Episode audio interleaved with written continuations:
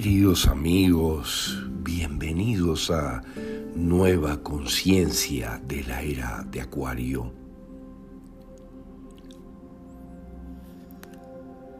Ahora que se avecinan poderosísimos eventos que despertarán a los más dormidos, necesitamos saber recordar toda la información elegante y avanzada que te proveeremos en este podcast para manejarnos en estos tiempos con toda nuestra sabiduría.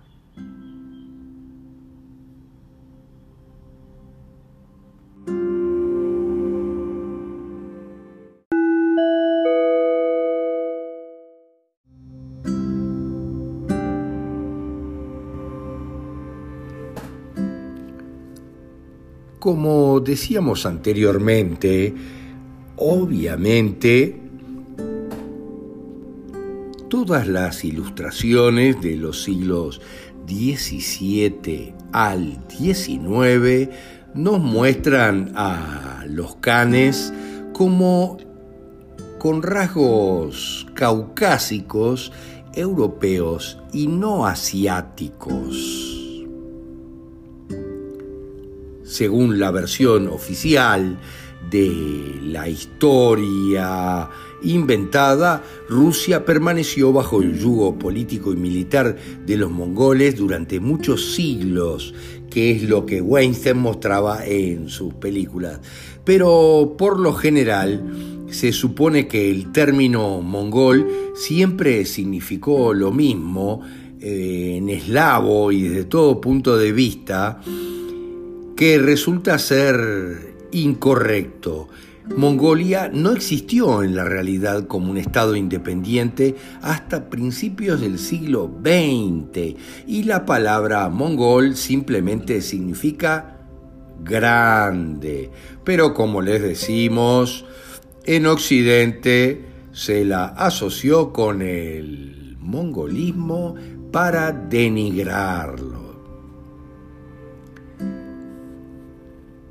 En el siglo XIV, Iván I de Rusia o Iván Kalitá o Califa Batu Khan, el hermano de Gengis, que gobernó desde 1328 hasta 1340, fundó Roma y el Vaticano en Italia, como centro de poder secular y religioso en Europa.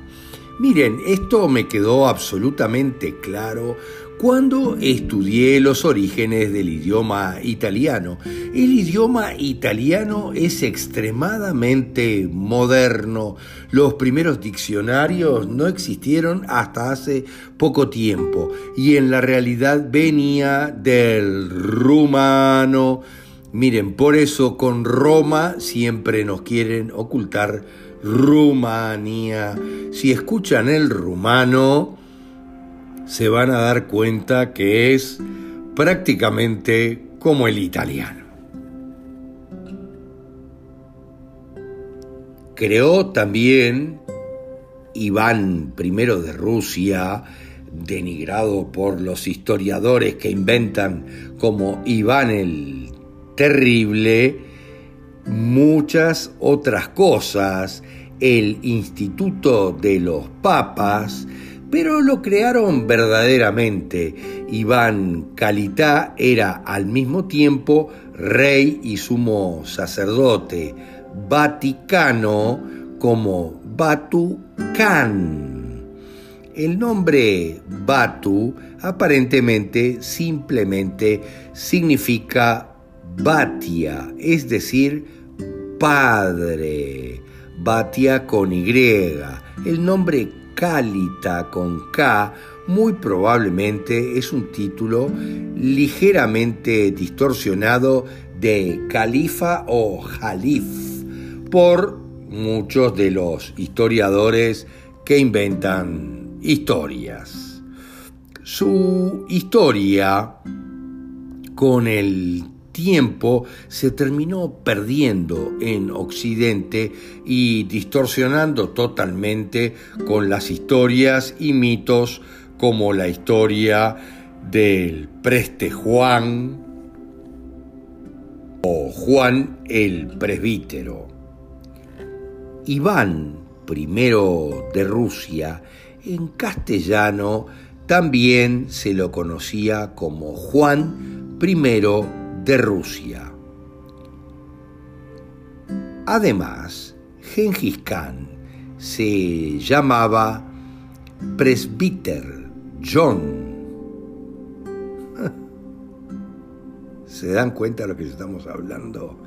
Debido a la modificación de la historia, el personaje de Iván Kalitá, al igual que su hermano Gengis, también se multiplicó por los historiadores en varios personajes supuestamente distintos, como Batucán, el fundador de la Horda Azul, Yaroslav I el Sabio o Juan el Bautista.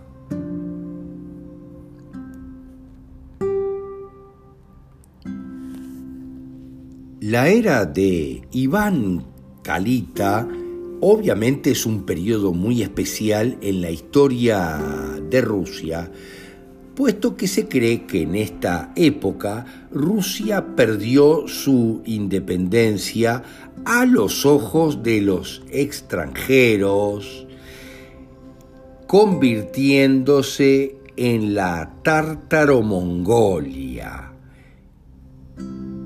mirando hacia el futuro, es decir, a partir de ese momento que comienza la era más importante de la Rusia horda. Aparentemente, Yaroslav el Sabio, Batu Khan, igual a Iván Kalita, y para los inventores europeos Iván el Terrible, hizo un intento de transferir la capital a Kiev. Según los anales, Yaroslav el Sabio puso la gran ciudad en Kiev. También puso la iglesia en Agia Sofía. Fundó la metrópolis allí. En la actualidad, en Kiev aún hay una tumba de Yaroslav. Aparentemente, Yaroslav el Sabio, igual al Khan Batu, tenía la intención de continuar el movimiento hacia el oeste y para eso quería mover la capital más cerca de la línea del frente, de hecho, se sabe que luego fue a Hungría. Después de la captura de Kiev, Batu trasladó sus tropas en tres columnas a Polonia, Silesia y Hungría.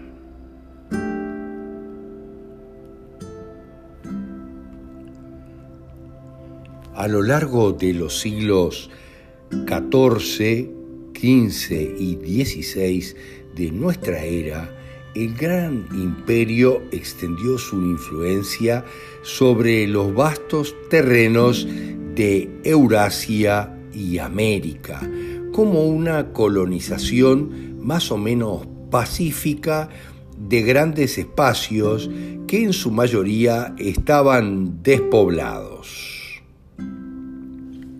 Las pequeñas tribus y grupos étnicos que ocupaban esos espacios no presentaban resistencia seria a las tropas imperiales cosacas. Surgieron entonces grandes estados y reinos en las tierras colonizadas, como el famoso reino de los mayas y los incas en América.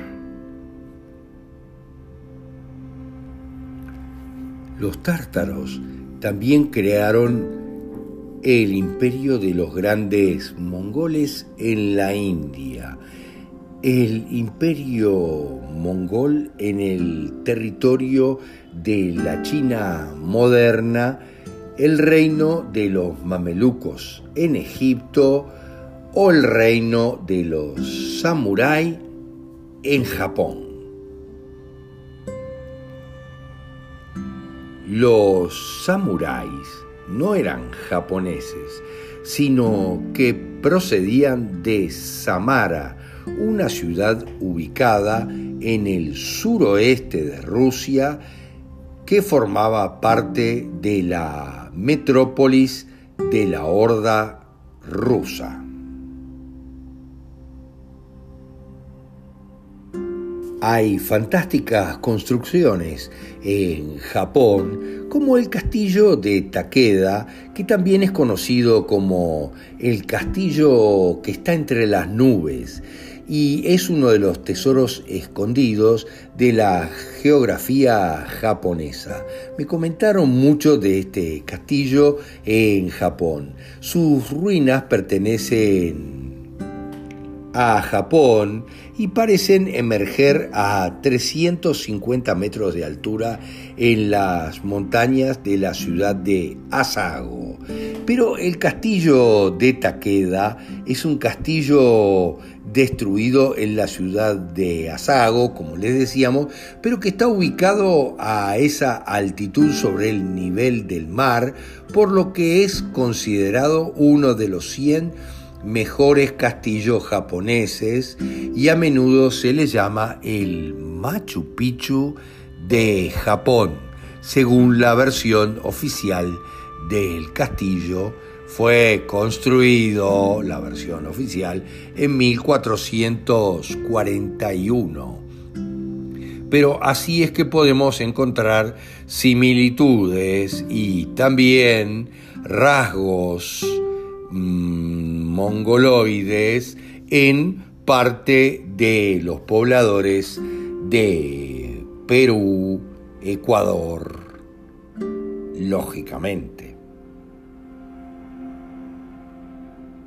Queda claro en muchos mapas de compiladores portugueses, miren lo que les digo, también ve de 1600 23, allá en la primera mitad del siglo XVII, que Japón era un país cristiano. Esto obviamente encaja perfectamente con la nueva cronología de Fomenko. Según ella, a principios del siglo XVII, la dinastía militar de los samuráis, igual a los samarianos, miren lo que les digo, es decir, traducido a los mongoles que vinieron de la horda rusa, todavía gobernaba en Japón. Los cascos que yo pude ver en Japón los cuales presentaban la media luna otomana, en ese momento eran cristianos. En los cascos de fuego samuráis del siglo XIX todavía se ven las cruces cristianas inscritas en un círculo como se usaba en esos momentos. De forma fantástica, en la ciudad de Ainsu, Bakamatsu, ubicada en el centro del valle, fue la fortaleza del samurái durante la guerra de 1867 y 1868 las principales fuerzas militares de aquellos samuráis se ubicaron en ese valle históricamente de Aizu.